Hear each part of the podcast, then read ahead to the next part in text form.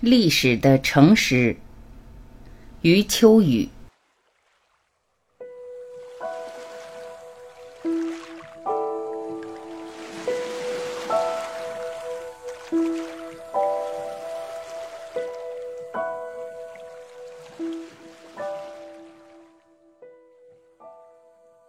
奥斯陆的海盗博物馆建在彼得半岛上，与中心市区隔着一个峡湾。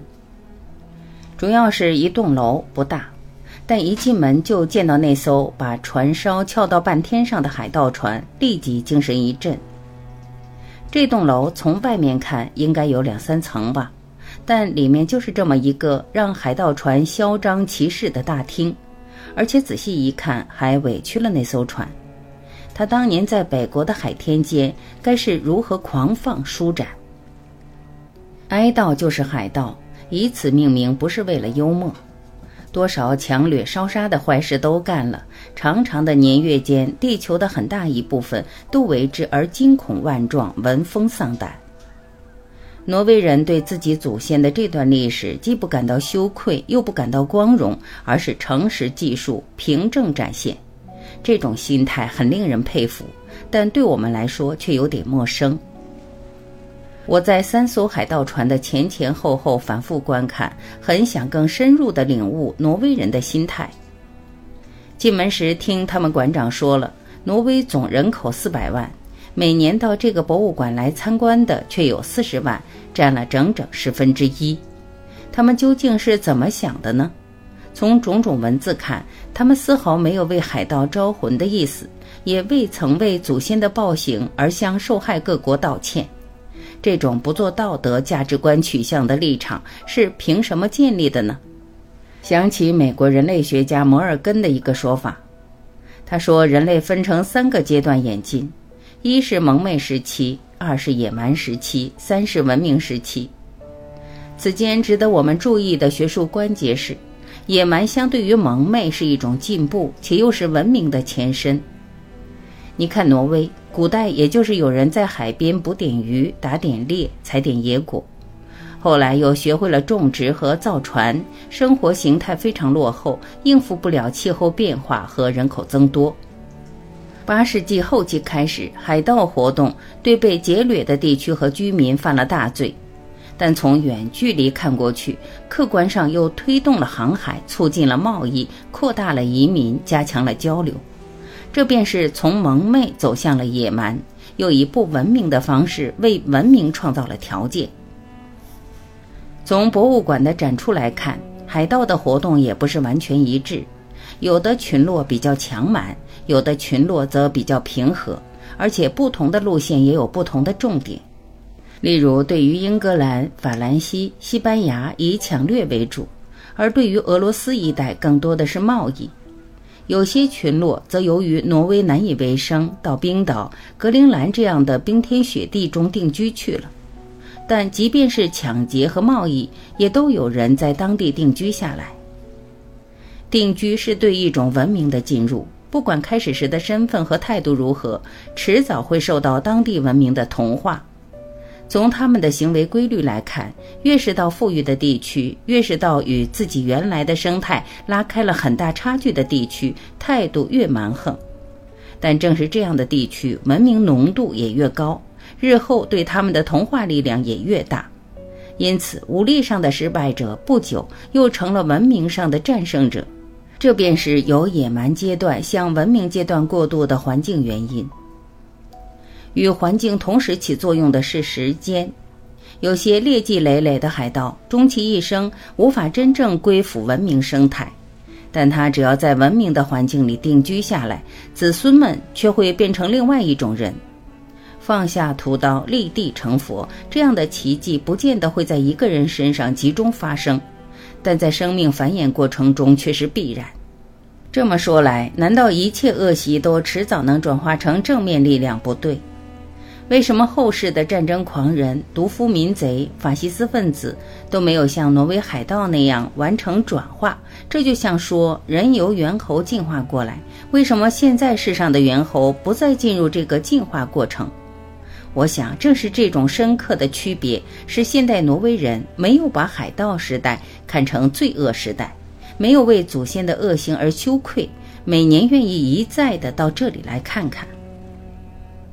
这种深刻的区别在于，挪威海盗的出现有一种历史的诚实，在极端恶劣的自然条件下无以为生，又不知道其他谋生方法，更未曾经受骑马的精神启迪，他们就手持刀剑上了船。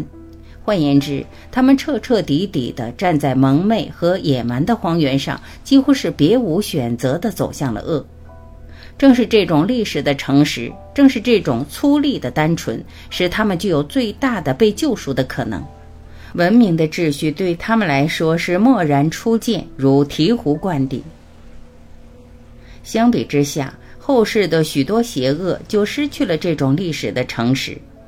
那些战争狂人、毒夫、民贼、法西斯分子，往往很有文化，甚至还为自己的暴行编造出一套套堂皇的理由。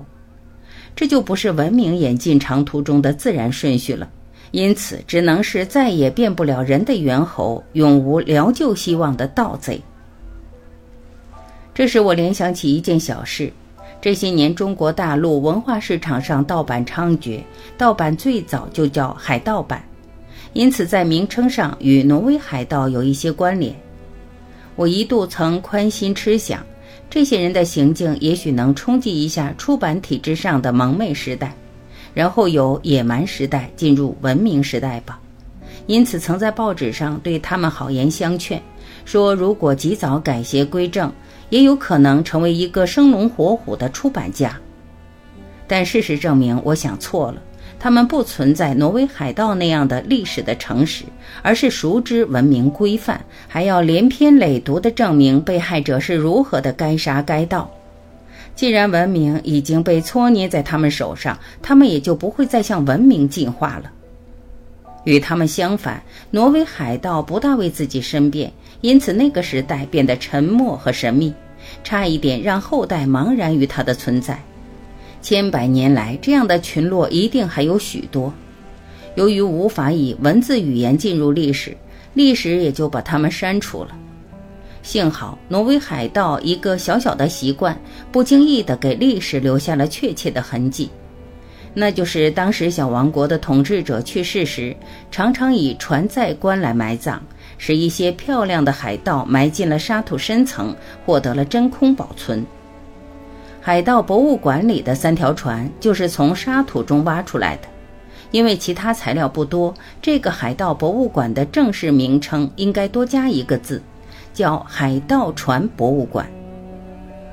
挖掘出来后，立即引起了高层学术界的广泛兴趣。这不是猎奇，而是因为获得了解读历史的一个新鲜角度。正统的历史往往过于矫饰。而另外的角度又缺少实际材料的佐证，佐证一来，当然欣喜莫名。对这种兴趣，我非常理解。多年来，我在实地踏访中国历史脚印时，深感许多文字记载之外的鲜活历史被人们搁置遗忘了。当时我就想搜集草莽文化、青楼文化、乞丐文化的材料，认为那是一片特别珍贵的文化边缘地带。后来由于工作繁忙，抽不出时间研究这个地带，至今还恨恨不已。挪威的海盗文化却有一批学者在认真研究。陪我参观的馆长迈克尔逊博士就是奥斯陆大学的教授。他说他周围专门研究海盗时代的学者就有十余名。我问他最近研究的兴趣点，他居然说是在研究那个时代的北欧与佛教的关系。这当然让我兴奋，问他有什么起点性的依据。他说，在斯德哥尔摩郊外出土一尊佛像，据测定是海盗时代从东方运来的。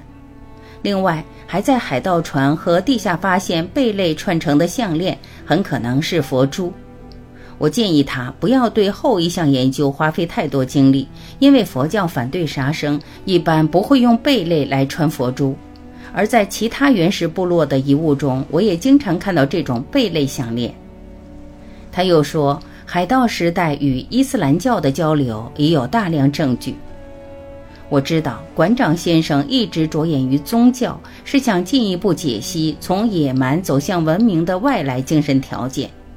这种研究既属于历史学和考古学，更属于人类学和哲学。于是，海盗这个狰狞的名词在这里产生了深厚而斯文的内涵。这个小小的博物馆支撑起了超越人们常规思维模式的文化反差。因此很有精神力量，虎虎有生气的屹立在海边。